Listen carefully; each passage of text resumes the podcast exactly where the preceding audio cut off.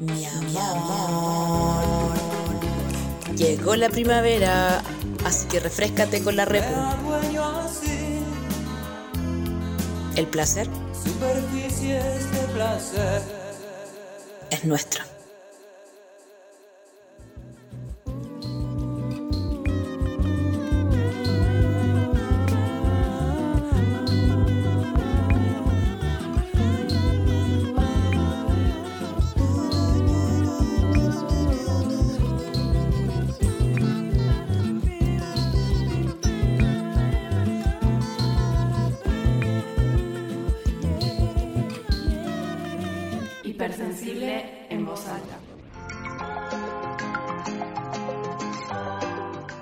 ¿Estamos en el fin del mundo? ¿Nos vamos a ¿Qué morir? viene después del fin del mundo? ¿Es verdad que nos quedan solo 30 años de recursos? ¿Extinción masiva o explosión masiva? ¿Cuánto tiempo más resistirán las especies? ¿Transicionaremos a un mundo sustentable? Ecualdea para todos y todas.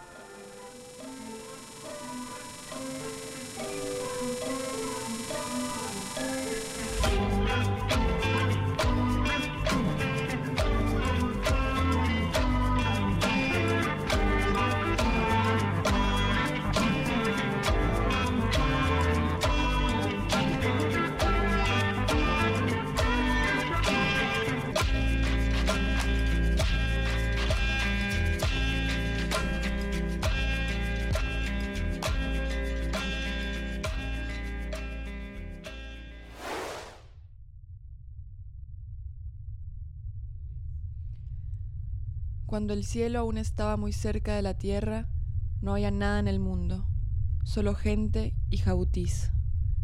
Todo era humano, o nada lo era. Desde esos tiempos sucesivas tierras han sido creadas y destruidas por los dioses por medio del agua o del fuego. Un ciclo termina y otro inicia, así sucesivamente, hasta que llegue el día en que descienda del cielo un gigantesco jaguar azul que nos vendrá a devorar.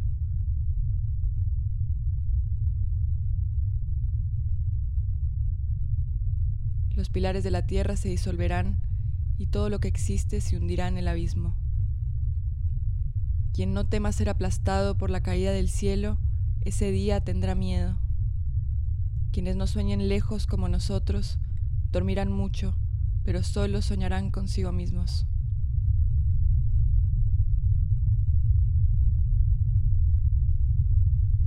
Cuando el cielo se desmorone, varios cielos y varias tierras se apilarán unos con otros. Nosotros, los vivientes de hoy, nos transformaremos en monstruos del inframundo. Nos cambiarán las pieles, se nos invertirán las almas.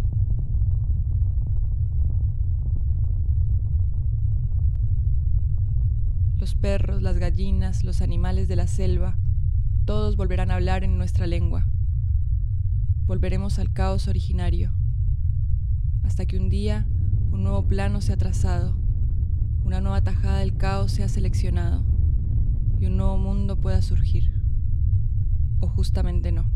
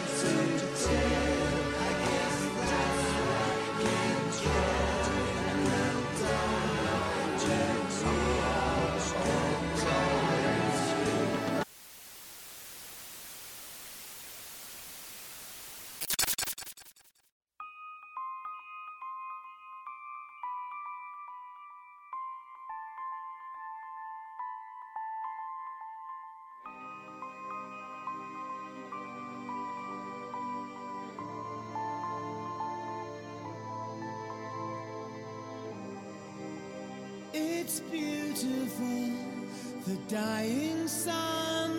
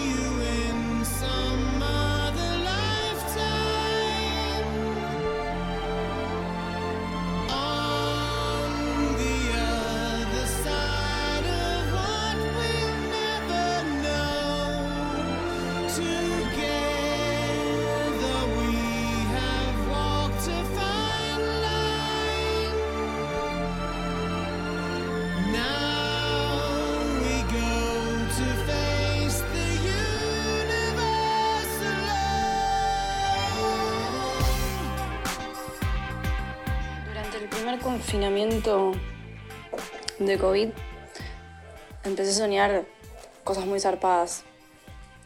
Más que nada pesadillas. Uno de los sueños que me acuerdo es sobre el fin del mundo. Pero era un fin del mundo que, que no era inmediato, que duraba años, siglos. Y en esa duración seguíamos todos vivos los mismos, como padeciéndolo eternamente, como la pandemia eterna. Terrible sueño. El apocalipsis infinito, todo lo contrario a lo que se piensa del apocalipsis, como que es algo instantáneo, un meteorito que cae, explota y chao. Como que mi apocalipsis era la eternidad.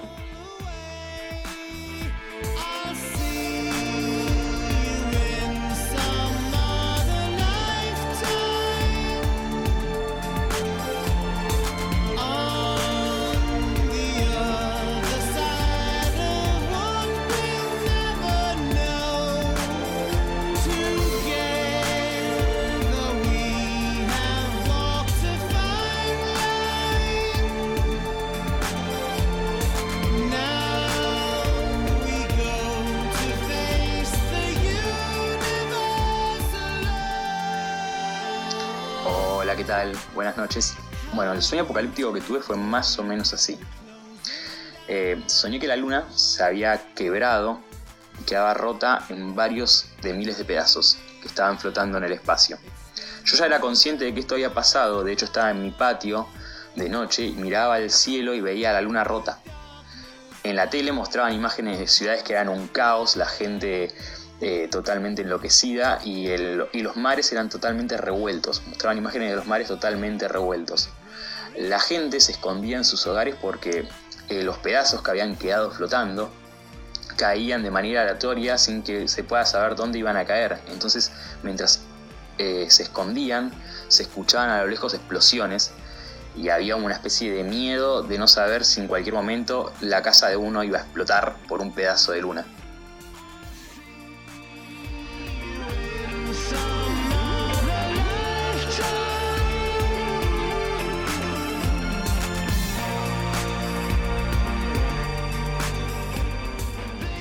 Una chica, un chico y una, y una persona grande, un, hombre mayor.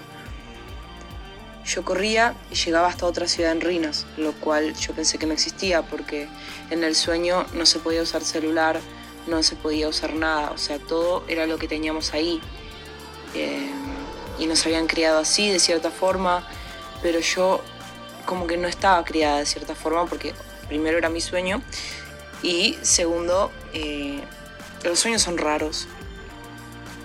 Lo que pasa es que de alguna forma todos nos damos cuenta lo que está pasando, empezamos a despertar y nos escapamos. Tenemos que pasar como por un laberinto de túneles antes de cruzar el puente, el gran puente, y los acribillan a todos. Literalmente prefieren matarlos que, que sean libres.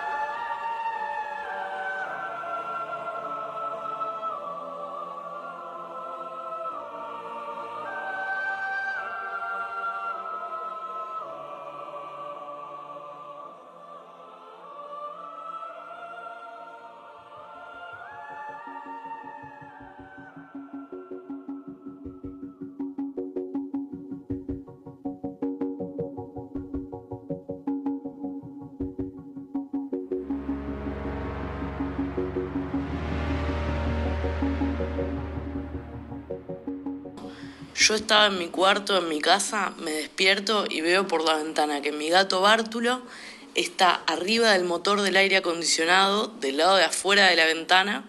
Yo vi- en ese momento vivía en un quinto piso, o sea, el gato está como al borde del vacío por, por caerse. Yo, desesperación, no sé qué, entra, entra Bártulo, no sé qué. Y le digo, Bártulo, eh, esto es muy peligroso, eh, no puede ser, nos tenemos que poder comunicar, cómo podemos hacer para comunicarnos y que vos entiendas lo que es peligroso y lo que no. Y entonces le doy mi celular no sé para qué, y Bártulo con la naricita entra un link de Mercado Libre de un burbujero y me devuelve el celular como diciéndome, con este burbujero nos vamos a poder comunicar.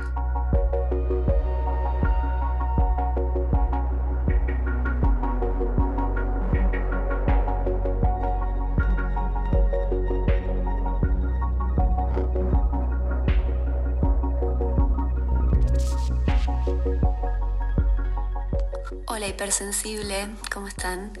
Em, el tema de los sueños apocalípticos eh, llegó a mi corazón porque suelo tener muchos. Una vez eh, soñé que vivíamos en un mundo distinto, que los árboles eran muy muy grandes y todo em, era la tierra era un bosque nada más y todo alrededor había agua y cada no tanto tiempo, había un gran, gran, gran eh, un tsunami como una ola grande y como que iba barriendo a algunas de las especies. Entonces nuestra única forma de sobrevivir era trepar a esos árboles gigantes. Em, no recuerdo muy bien, pero en ese sueño también había carpichos.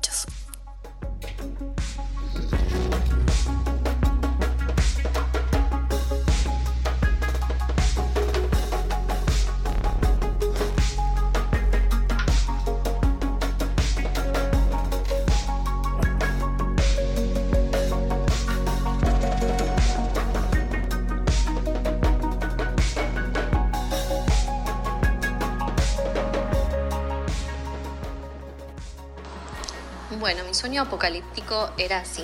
Yo me despertaba una mañana y nos enterábamos que el mundo se iba a acabar en unas horas. No sé si iba a dar un meteorito o qué, no, no estaba muy en claro, pero ya era un hecho que se iba a terminar el mundo.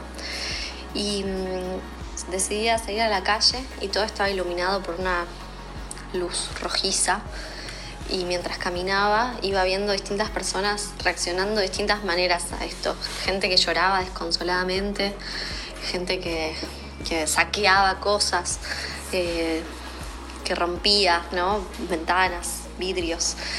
Y yo iba caminando hacia lo de mi hermana, a visitar a mi sobrino y a darles un último abrazo. Era entre triste y una resignación total.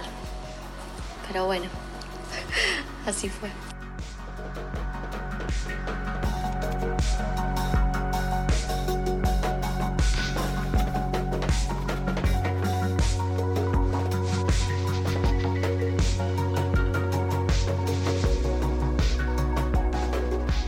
Tenía eh, la persiana, tenía como una rendija de luz, que entraba la luz, creo que de día, no sé, una luz de- de afuera, entonces era como una, una línea de luz que yo estaba mirando y entonces eh, en mi pesadilla esa línea de luz eran una fila de ovnis y de una luz de ovnis que venían a matar, a como calcinar la tierra, como vieron en la película por un lado me hace acordar a la película Melancolía de Lars von Trier, donde viene este planeta que se llama Melancolía a acabar con la Tierra. Era como muy similar esa sensación del fin del mundo.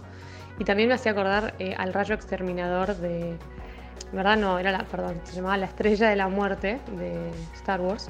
O sea, era exactamente como el poder de la estrella de la muerte, que era un rayo fulminador que iba a eh, destruir el planeta. Entonces yo estaba o sea, yo estaba acostada en la cama con los ojos abiertos, mirando la ventana, y estaba segura de que esa luz era todos eh, ovnis y aliens que venían a destruir la Tierra con una, eh, un rayo exterminador como el Estrella de la Muerte.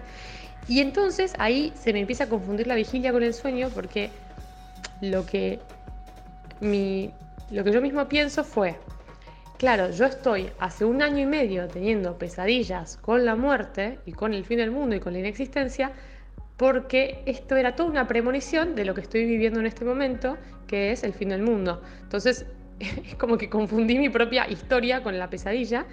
Y además, también la pesadilla me decía, claro, y también la humanidad y el planeta Tierra saben que nos estamos a punto de exterminar y el COVID y la pandemia son como una especie de alerta o de respuesta alérgica a nuestra propia extinción. Entonces fue todo Imagínense yo sentada en mi cama, bueno, no, perdón, acostada en mi cama con los ojos abiertos, mirando la ventana diciendo es el fin del mundo, no estamos a punto de desaparecer, esos son los ovnis que nos vienen a matar y yo tuve todas estas señales personales y mundiales y hasta que, hasta que a medida que iban pasando los segundos, en algún momento llegué a despertarme del todo y darme cuenta que eso era una ventana y no, eran, no era el fin del mundo, pero deben haber sido los segundos de mayor terror de los últimos años en mi vida.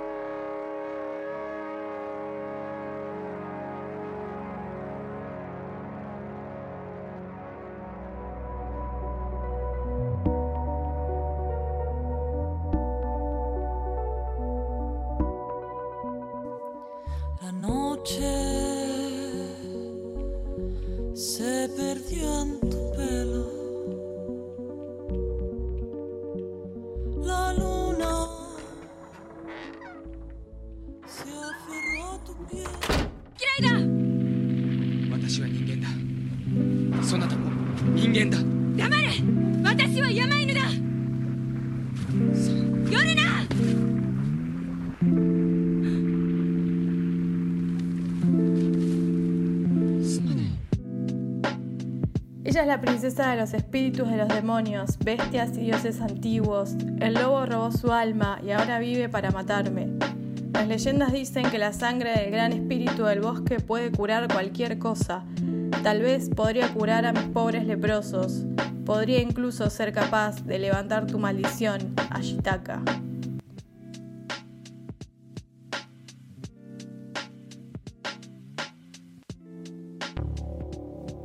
Te voy a enseñar cómo matar a un dios, un dios de la vida y la muerte. El truco es no temerle.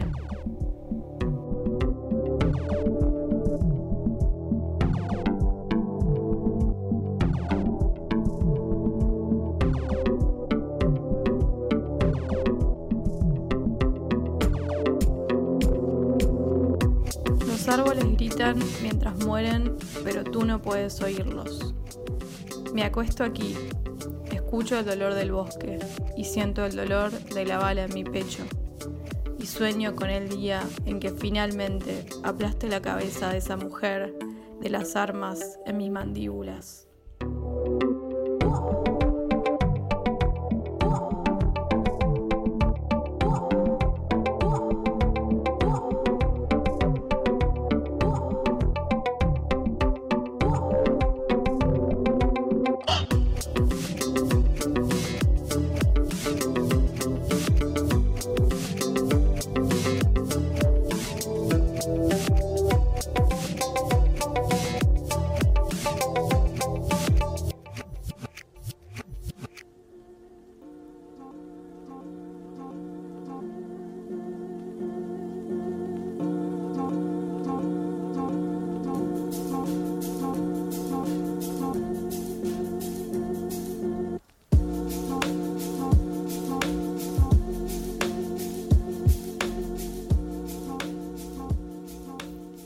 Antigüedad, la tierra estaba cubierta de bosques, donde desde hace mucho tiempo moraban los espíritus de los dioses.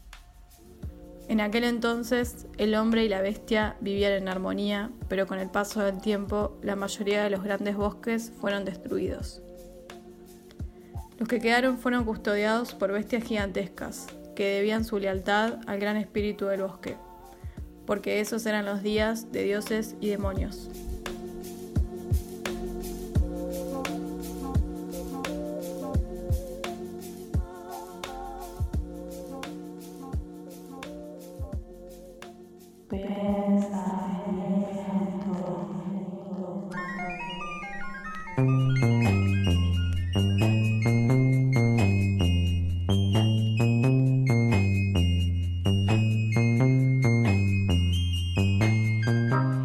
Teme al fin del mundo? Incendios, tsunamis, tanques de guerra, misiles, cohetes perdidos, avalanchas, terremotos, huracanes, barricadas encendidas, balas de goma,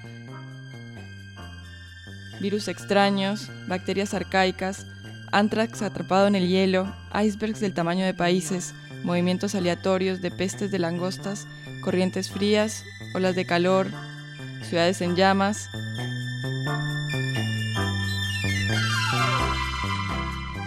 Las teorías catastróficas se han multiplicado en los últimos años. Estamos todo el tiempo siendo bombardeados por imágenes que nos hablan de lo horrible que somos como especie, de lo mucho que estamos arruinando el planeta. Pero no nos presentan ningún horizonte posible más que el del caos y la depresión. ¿Qué tan cerca está el fin?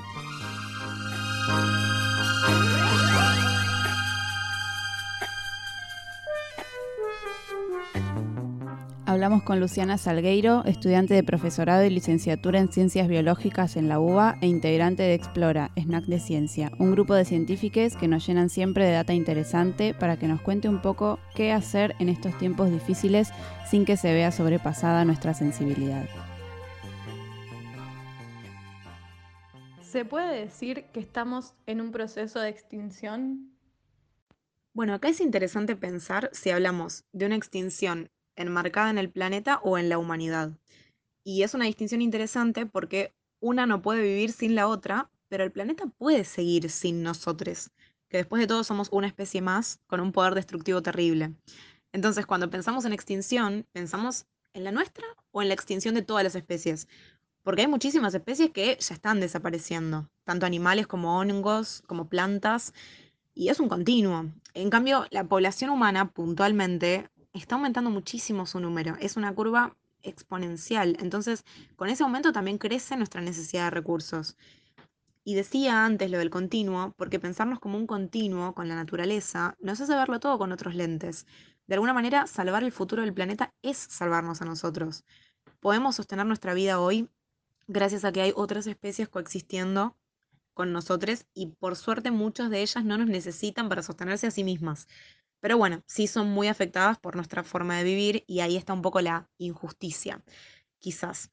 Y otro tema relacionado a injusticias y extinciones es justamente la injusticia climática, que es lo que ocurre cuando los principales damnificados son los grupos que siempre suelen ser los más vulnerables. Las infancias, las mujeres, las personas que no tienen sus necesidades básicas cubiertas. Entonces, yo no creo que el ambientalismo sea una moda. No creo que em, sea una cosa de un momento nomás. Creo que es una cuestión de acceso a la información. Y la pregunta es, ¿quiénes tenemos acceso a la información? Estados, empresas, personas individuales. ¿Por qué no estamos haciendo nada con nuestras posibilidades? Yo creo que pensar en eso es parte de las responsabilidades que tenemos como habitantes de este planeta para justamente evitar más extinciones. ¿Qué es la ecoansiedad? Bueno, la ecoansiedad o ansiedad climática es una preocupación constante por la crisis climática que estamos viviendo. Muchas veces tiene que ver con el exceso de información y la conciencia de un destino ambiental bastante desalentador y afecta más que nada a las generaciones más jóvenes, pero también a la comunidad científica, que es cada vez más consciente de que las promesas no alcanzan si no vienen con una acción concreta. Entonces, eh, dentro de la ecoansiedad podemos encontrarnos también con la desesperación que genera saber que hay muchas personas que deciden no involucrarse o, no pueden hacerlo. Y a la vez saber que se nos acaba el tiempo, entonces aparece el miedo de que nunca se llegue a hacer algo, que efectivamente alcance me parece importante también ponerle un nombre, poder ponerle un nombre a esta incertidumbre que se nos genera. Es un poco un sentimiento de soledad también la ecoansiedad, de desmotivación. No es solo la destrucción del ambiente, sino justamente los oídos sordos a la evidencia científica que habla por sí sola. Nos está diciendo basta de indiferencia, es urgente que pensemos de otra manera, porque el cambio climático ya está pasando. Em, y a veces también aparece una ansiedad individual cuando vemos que no podemos llevar una vida 100% sustentable, cuando vemos que algunas frutas siguen viniendo empaquetadas en papel film en el supermercado o, que el vecino sigue lavando la vereda con la manguera abierta por tres horas. Entonces ahí quizás sirve pensar en cómo podemos cambiar las cosas que sí están a nuestro alcance, desde la perspectiva de vida que cada una lleva y el tipo de decisiones que cada una toma. Decir, bueno, que mis compras sean lo más pensadas posibles, más coherentes con mi filosofía, pero que pensar en todo esto no nos genere un mayor estrés que el que la propia crisis climática nos está provocando. Y es todo un desafío porque habitar el planeta hoy es una gran responsabilidad. ¿Qué alternativas hay para pensar la crisis medioambiental? Bueno, creo que esta pregunta es clave porque a todos nos afecta de forma diferente según la vida que llevemos, según nuestra perspectiva. No hay una solución mejor que otra o una única manera en la que podamos sentir la crisis climática.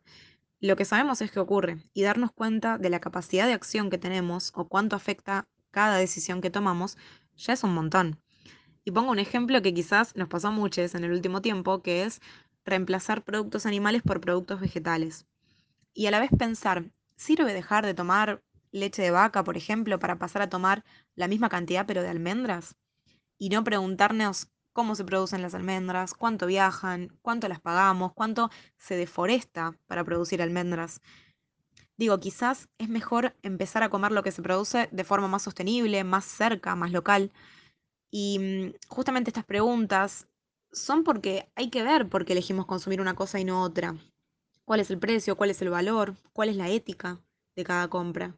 Y eso pensando en escala individual, porque a escala global es lógico y es verdad que necesitamos repensar la forma en la que se producen los alimentos y hacer una transición energética principalmente. Y justamente ahí entra un poco la militancia colectiva, la importancia de unir voces, hacerse oír y las acciones individuales obviamente en los espacios, distintos espacios que cada uno ocupa. Entonces, escuchar y validar nuestras emociones y apoyarnos entre personas que vivimos parecido a la ansiedad es súper importante porque ese apoyo puede ser muy esperanzador y ayuda a encontrarle un sentido al esfuerzo y a contrarrestar el miedo que nos generan vivir en esta crisis climática. Entonces, hacer lo que uno puede es un montón, todos tenemos realidades distintas. En vez de preguntarnos por qué el otro no hace lo que yo hago, preguntarme qué puedo sumar a mis hábitos para vivir más tranquila, cómo puedo motivar a mi núcleo para que empiece por lo que más fácil le resulte, en la calle, en el trabajo, en el plato, ver cómo poder transformar ese miedo o esa ansiedad en algo que sepamos que nos está haciendo bien. Y para algunos va a ser empezar a compostar, para otros dejar de consumir carnes, para otros hacerse una huertita en el jardín. Luego está la fase de, bueno, decido estudiar alguna carrera relacionada con el ambiente o leyes o hacer activismo. Lo importante es que le funcione a cada persona. Y ser multiplicadores ambientales, o sea, reproducir las causas que defendemos, me parece que no es poca cosa. Generar coherencia entre el planeta que deseamos habitar y las decisiones que podemos tomar es una, entre comillas, linda forma de atravesar esta ansiedad. ¿Podremos empezar de nuevo? ¿Tendremos otra chance? Yo creo que podemos empezar de nuevo siempre que sigamos buscando soluciones. Es lógico que el tema nos atraviese profundamente porque existe la evidencia y tenemos toda una vida por delante, pero no hay un tiempo infinito para hacerlo. Entonces todos los años se van presentando nuevos anuncios climáticos con metas muy ambiciosas, pero el problema es que muchas veces el compromiso queda en la palabra, en el eslogan, y eso por supuesto no alcanza. Además de la contradicción que se genera cuando sabemos que seguir explotando combustibles fósiles no es una buena idea, que los modelos intensivos de agricultura y ganadería tampoco son buena idea, pero los subsidios no van a las energías renovables. El suelo se sigue degradando, los efectos del cambio climático se sienten con más frecuencia. Entonces es a partir de esas pequeñas cosas que sumamos ansiedad climática a nuestras propias sensibilidades existenciales. Yo mismo, de hecho, me vi teniendo conversaciones con amigas en las que charlábamos sobre lo que implica reproducirnos en un contexto así de impredecible. Si querríamos hacerlo, si nos sentiríamos tranquilas. Y digo, no sé si son cosas que nuestras madres o abuelas se sentaban a pensar en el pasado, en el futuro climático de sus hijas así como tampoco conocieron esas generaciones el boom del plástico. Y hoy es difícil imaginarse viviendo sin plástico. De hecho, aunque hoy dejáramos de producir plástico, el que ya existe sigue ahí, en forma de microplásticos en el océano quizá. Pero aunque no lo veamos, o sea, son cosas que impactan. Entonces, volviendo a la pregunta, imaginando un mundo con menores emisiones, no deja de ser un mundo con un mayor calentamiento que el actual. Eh, y ya que sabemos eso, a mí me gustaría poder seguir investigando las alternativas que empiezan a aparecer para ver si pueden ser opciones viables o no. Y ahí está la esperanza, creo. Em, me parece que la idea no es dar un mensaje catastrófico, sino justamente ver cómo hablar de cambio climático de una manera que ayude a las personas a sentirse seguras para actuar en lugar de abrumarse. Y me parece que es importante poner en palabras lo que nos pasa, hablarlo con otros y obviamente sumarnos a colectivos de militancia o de investigación que puedan transformar ese sentir, esa angustia, en una acción concreta. Eso vendría a ser, creo, lo más inteligente y positivo que podemos hacer con toda la información climática que tenemos y convertir esa ansiedad en una especie de motor de esperanza, de empoderamiento. Tomar acción, aunque sea una acción pequeña, siempre nos va a hacer sentir con menos impotencia. Y eso creo que casi siempre es positivo.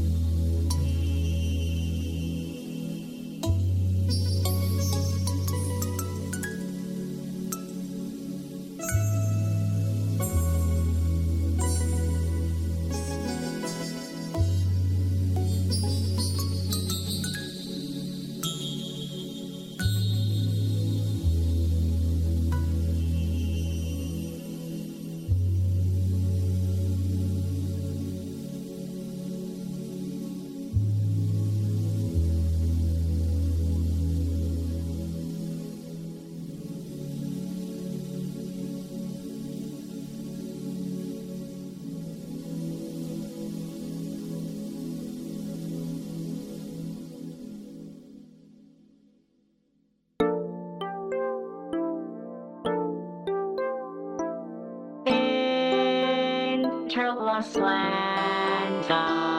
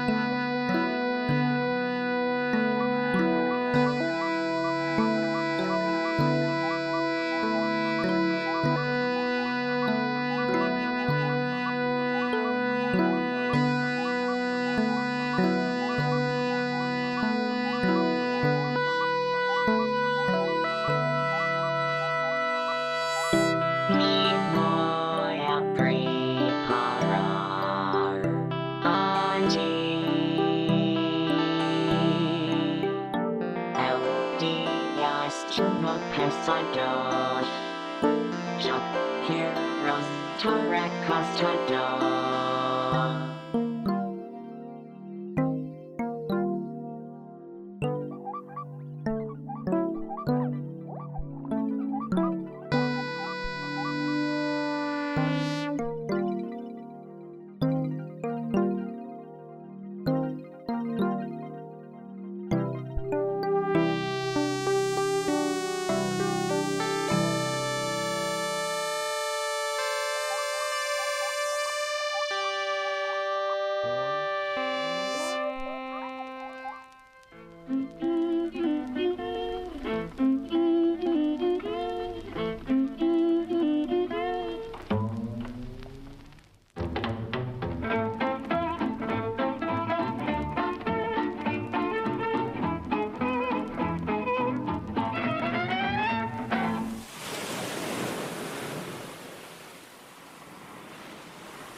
El iceberg imaginario.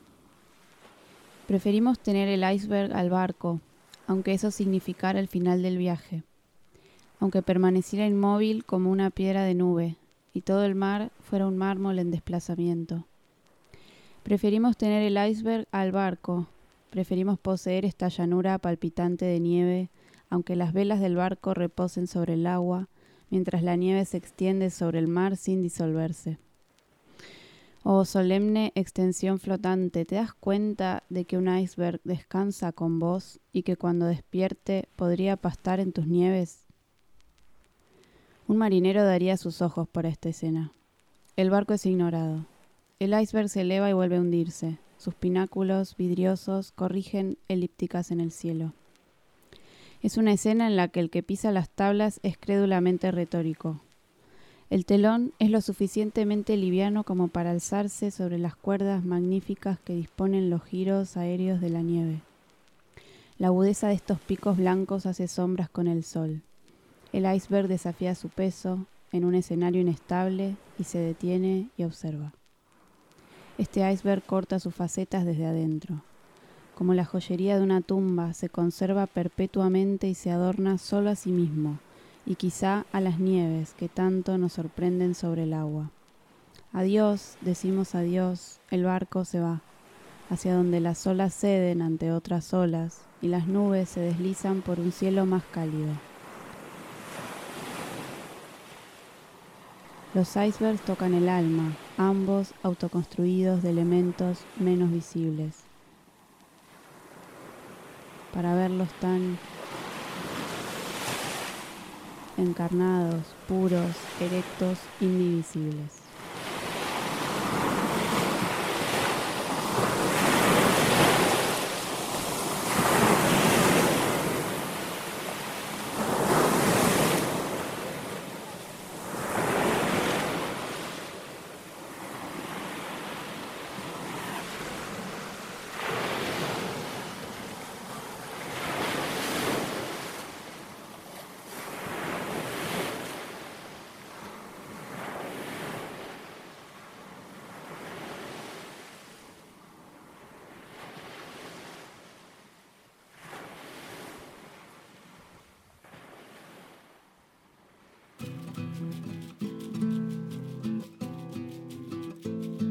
Participaron de este episodio Luciana Salgueiro, Elizabeth Bishop con traducción de Laura Crespi, Joa Joyce, La Princesa Mononoke y los mitos de las comunidades Yawanawá y Guaraní Kaiowá, incluidos en el libro Hay un mundo por venir de Débora Danowski y Eduardo Viveiros de Castro. Esto fue Hipersensible en la República. Somos Julieta Blanco, Sofía Calvano y Violeta González Santos. Gracias a Guido Pérez Sorbe por la música de apertura y a Diego Soifer y Mailén Panconín. Nos une lo hipersensible más allá de la especie. Seguinos en Instagram, arroba hipersensible y visita nuestra web hiper-sensible.com.